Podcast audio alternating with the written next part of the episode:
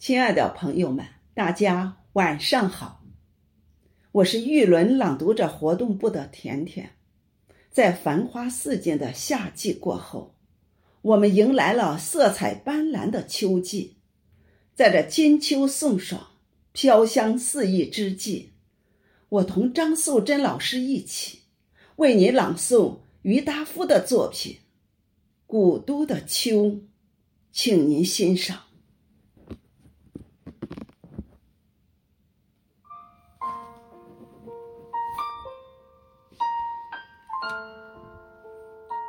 秋天，无论在什么地方的秋天，总是好的。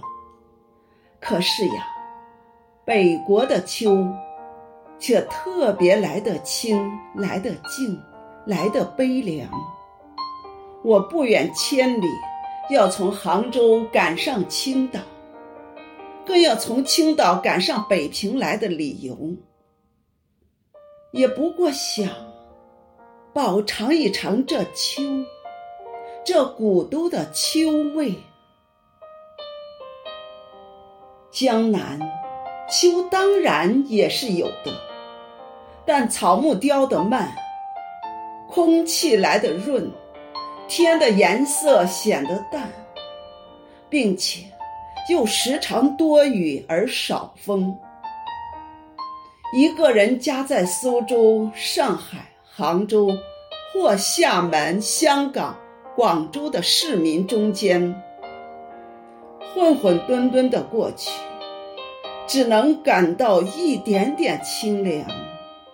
秋的味，秋的色，秋的意境与姿态，总也看不饱，尝不吐，赏玩不到十足。秋，并不是名花。也并不是美酒，那种半开半醉的状态，在领略秋的过程上是不合适的。不逢北国之秋，已将近十余年了。在南方，每年到了秋天，总要想起陶然亭的芦花，钓鱼台的柳影。西山的重唱，玉泉的夜月，潭柘寺的钟声，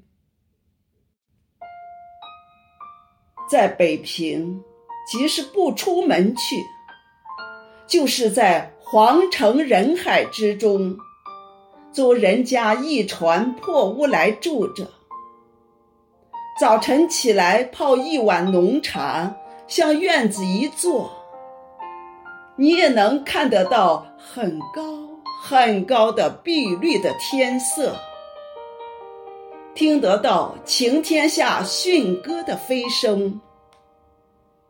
从槐树叶底朝东，细数着一丝一丝落下来的日光，或在破壁腰中，静对着像喇叭似的牵牛花。